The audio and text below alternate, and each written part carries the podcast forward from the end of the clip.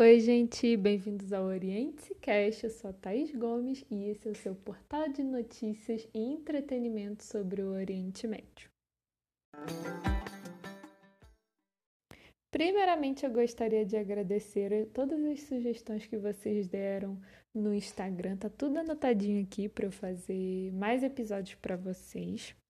Mas eu estava pensando, né, que como é o primeiro episódio, eu acho que seria interessante começar com algumas coisas, é, falando né, de algumas coisas bem básicas do Oriente Médio, mas que nem todo mundo sabe, né? Porque eu acho que no final das contas é uma região que é cercada de muito preconceito, de muito estereótipo, e eu acho interessante iniciar esse primeiro episódio falando de algumas coisas básicas, mas que são muito importantes também. Quando a gente fala de Oriente Médio, de quais países a gente está falando?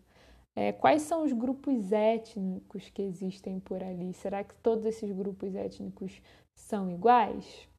É, quais são os mitos né, que a gente vê bastante na mídia, enfim, em filmes, etc. Quais são os mitos que cercam a região? Então, eu acho que são questões bem interessantes que eu vou abordar no vídeo, no vídeo. Aí, ó, gente. no podcast de hoje.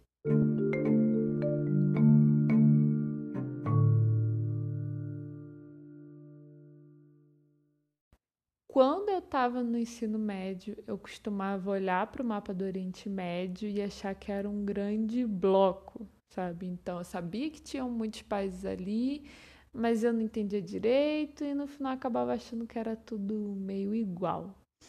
Mas, né, a realidade não é essa, né? Até hoje a gente vê na mídia, enfim, filmes e tudo mais, é, as pessoas pegando né, o Oriente Médio e colocando no mesmo pacote, né, no pacote de mundo árabe. Só que é muito importante a gente ter a noção que nem todos os países que estão no Oriente Médio são árabes, né? Por exemplo, a gente tem a Turquia, que é um estado turco, a Pérsia, a Pérsia. O Irã, que é um estado persa, Israel, que é um estado judeu. Então, nós temos muitos países por lá, nós temos, por exemplo, a Síria, a Jordânia, nós temos a Turquia, o Irã, Israel também né? É, mas vários outros países. Mas é importante a gente ter essa noção, que não é porque o país está no Oriente Médio que quer dizer que ele é árabe ou que a história do Oriente Médio é uma história única, sabe? Não é assim, muito pelo contrário. Você tem muita diversidade, é, cada país tem a sua própria história, teve o seu próprio processo político por mais que em algum momento possa ter tido sim uma convergência como houve, né? É importante a gente entender que quando a gente fala, por exemplo, de história de Oriente Médio, a gente não está falando uma história como se fosse só uma história, sabe? Existem várias histórias e existem várias narrativas também sobre essa história.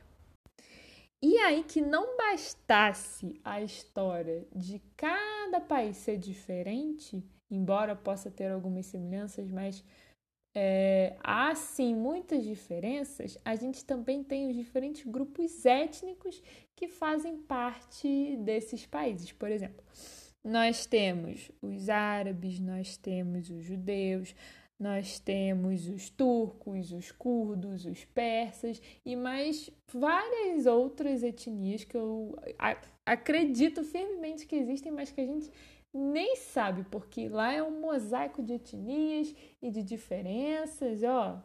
É bem diverso, né? Nada é todo mundo igual, gente. Quando eu ouço isso me dá uma raiva. Não é todo mundo igual. O que mais tem lá são diferenças. Eu tô falando que tem diferentes grupos étnicos em diferentes países, só que não quer dizer que um grupo étnico tá só num país, sabe? Ah, nesse país só tem esse grupo étnico, não é assim? Não, meu amor. Lá, ó, tem, tem, é bem, a coisa é bem misturada, tá? Salvos raros casos. Mas há muita mistura também. E se para você ainda tá pouco, nós temos também as diferentes línguas e as diferentes religiões. A começar pelas religiões. Gente, não tem só muçulmano no Oriente Médio. Além dos muçulmanos, você tem os cristãos, você tem os judeus, você tem os maronitas, os drusos, os yazidis, você tem uma diversidade de religiões muito grande lá também. E também a diversidade de línguas, né? Você tem a língua árabe, você tem a língua hebraica, você tem a língua persa, a língua turca, a língua curda. Você tem muitas línguas. Você, gente, a diversidade é enorme no Oriente Médio. Então, é isso que a gente tem que buscar sempre ter em mente, sabe? Afastar o pensamento que é todo mundo igual, que é tudo igual, que é tudo a mesma coisa, porque não é. Tá bom?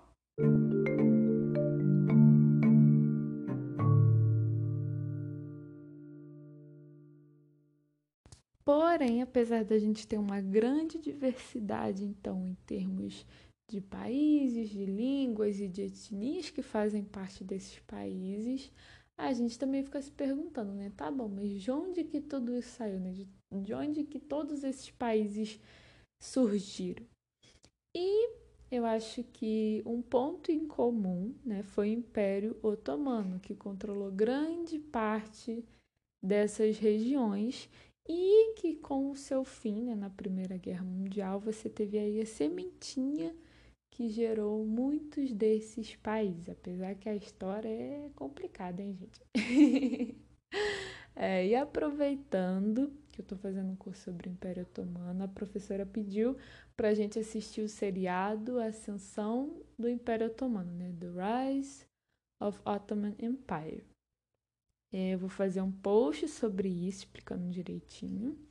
Mas eu acho que seria muito interessante eu também colocar esse, esse desafio para vocês, até para também me incentivar, porque por mais que eu goste muito do tema de Oriente Médio, gente, para sério eu sou um pouco devagar, hein? Eu sou devagar. Eu tenho poucas séries que eu assisto, mas que eu geralmente acompanho até o final. Mas isso quando eu não largo do meio também, que já me encheu o saco. Então, gente, eu não sou uma pessoa que fica vendo mil séries, maratonando mil séries. Eu tenho poucas e boas. E a, das poucas que eu vejo, muitas eu largo também. Então, vocês, por favor, assistam. Eu também vou me coisar aqui para eu assistir, porque eu acho que o tema é bem interessante, é bem diferente do que a gente vê, tá bom?